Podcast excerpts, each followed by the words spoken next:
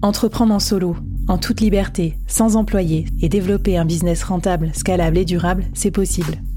Je suis Flavie Prévost, ex-dirigeante devenue solopreneur et créatrice du premier incubateur de solopreneurs en France. Avec ce podcast, j'ai voulu créer le board que j'aurais aimé avoir à mes côtés quand je me suis lancée en solo. Un board composé des meilleurs experts, disponible chaque semaine gratuitement à mon micro pour te donner des super conseils et te mettre au défi. L'épisode va commencer et je te préviens, ça va vite. Alors n'oublie pas de t'abonner à la newsletter pour recevoir les bonus.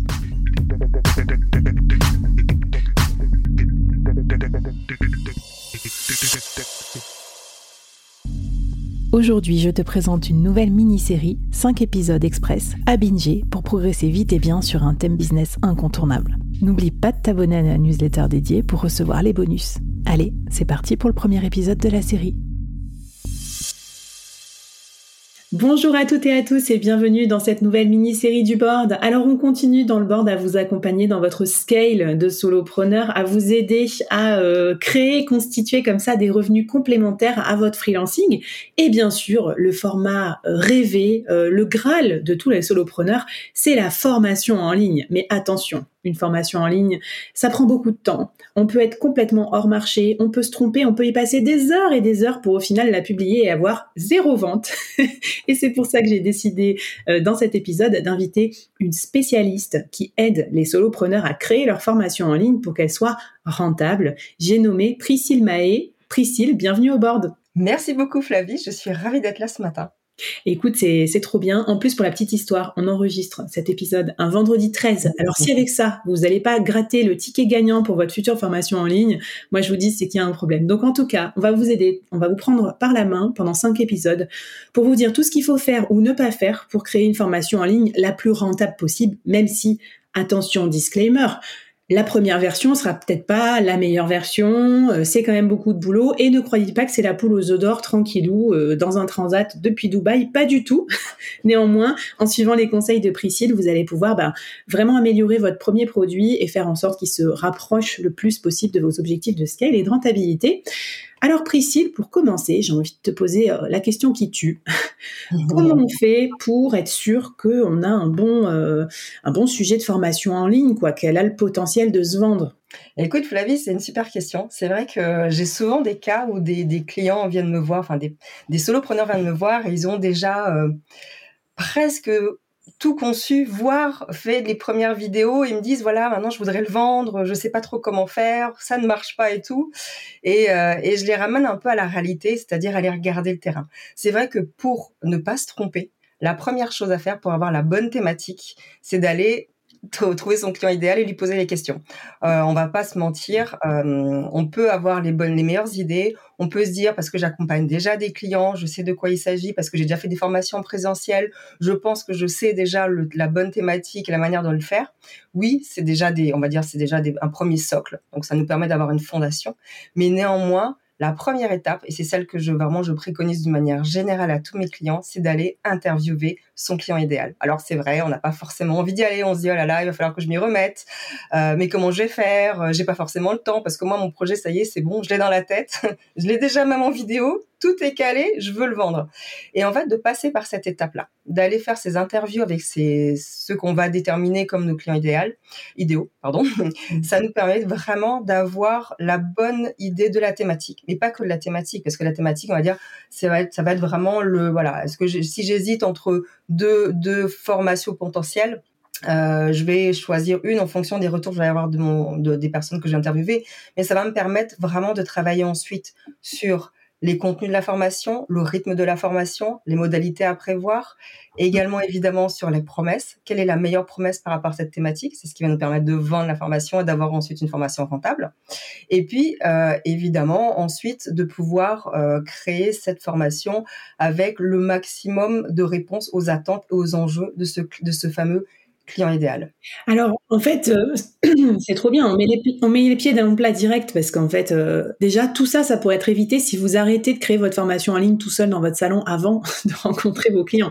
Non, non, mais je sais pas. En gros, je vous dis, euh, levez la main de la souris si vous êtes déjà en train de tourner vos vidéos et que vous n'avez pas encore vendu votre formation ou pré-vendu votre formation ou discuté avec vos clients cibles. Je pense que c'est pour ça aussi qu'on veut pas y aller rencontrer notre marché parce que regarde, je me mets dans la peau d'un solopreneur qui a déjà passé des heures à tourner des vidéos Pourquoi il irait voir son marché pour qu'on lui dise après, ben en fait non, ça m'intéresse pas ton programme en 12 étapes pour faire ci ou ça. Donc je pense que c'est peut-être ça aussi. on veut, on, veut pas s'exposer au refus. Oui, on veut pas s'exposer au refus, on veut pas avoir le retour du marché comme quoi ce que l'on a déjà commencé à créer n'est pas n'est pas vraiment conforme à ce qui est attendu. Donc c'est vrai que euh, alors il y a quand même de moins en moins de personnes ayant déjà créé leur programme, mais ça arrive, ça arrive quand même régulièrement de, de que je rencontre des solopreneurs ayant déjà on va dire, bien tracer les premières lignes, euh, pas forcément tourner des vidéos, mais quand même, on n'est pas très très loin de ça. Euh, et, et, ayant déjà donc passé un temps assez conséquent, parce que tout ça, ça prend du temps. Et c'est vrai que quand on est solopreneur, une des denrées rares, j'ai envie de dire, ce qui a vraiment de la valeur, c'est notre temps. Donc euh, vraiment, le premier point, et tu fais vraiment bien de le, de le dire, avant de faire quoi que ce soit, allez interroger votre marché, faites des questionnaires quanti, des, des interviews quali. Vraiment, c'est la base. Euh, c'est la base pour tout produit.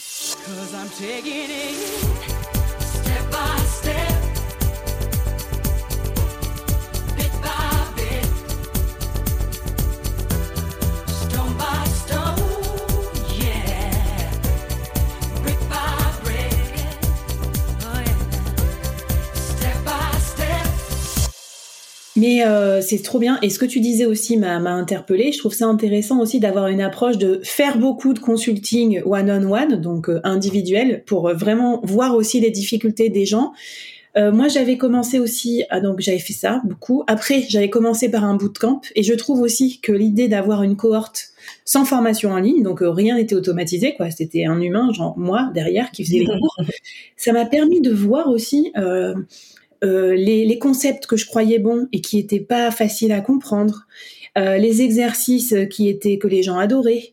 Euh, en fait, moi, j'ai beaucoup utilisé, euh, mais ils le savent, hein, je leur ai dit, euh, les bootcamps comme un peu des groupes d'expérimentation de ce que va être l'incubateur solopreneur. En gros, je, voilà, pour rebondir sur ce que tu disais, moi, je pense que j'aurais jamais eu comme ça, from scratch, l'idée de l'incubateur solopreneur, si j'avais pas d'abord eu le board avec des centaines et des centaines d'épisodes où je voyais les problèmes des solopreneurs puis fait du consulting, puis fait euh, la cohorte.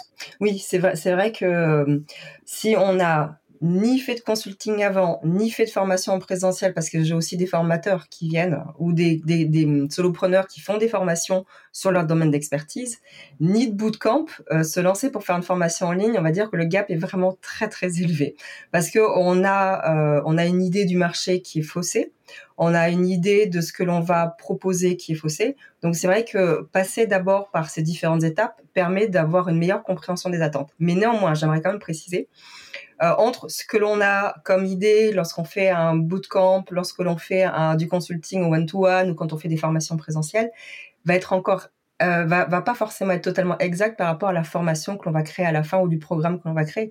Parce que euh, les il va falloir vraiment réfléchir à la progression si les modalités sont sur de l'autonomie à 100% et qu'il n'y a pas la personne qui la donne, eh bien évidemment, euh, c'est pas du tout la même la même démarche à voir que lorsqu'on a un bootcamp et comme tu disais, c'était toi qui étais en face de tes bootcampeurs et qui était en live tout le temps. Donc tu répondais aux questions, tu étais dispo mm. en asynchrone.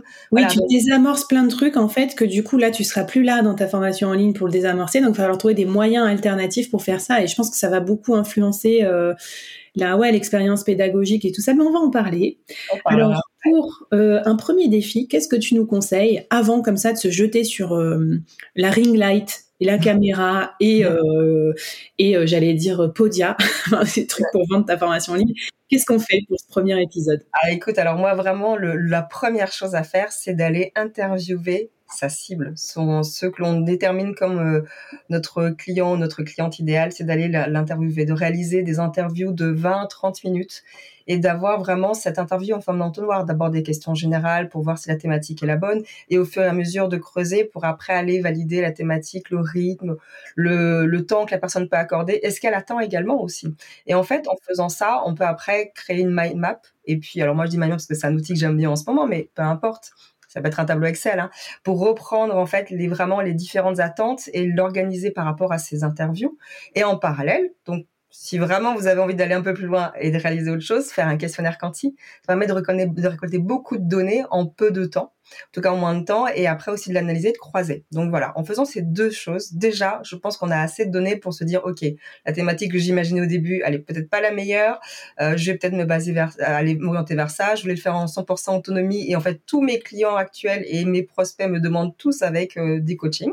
Hmm. Je revois un peu ma copie, et après seulement, il y a encore des étapes, mais après seulement, je me, lance et je commence à m'enregistrer. Trop bien. Alors déjà, bah voilà, moi je croyais être tranquille, c'est bon, j'avais lancé mon gros projet incubateur, bah, back to business, Flavie. Donc euh, voilà, bah, s'il y a 10 solopreneurs, euh, non, attends, je vais préciser, 10 freelances qui vendent leur temps confortablement, mais qui ont envie de scaler, de passer à voilà construire euh, une formation en ligne, tout ça, enfin bref, développer le modèle du, solopreneur diversifié, bah, contactez-moi. Comme ça, je vais vous interviewer. Moi aussi, je vais faire le défi que nous donne Priscille.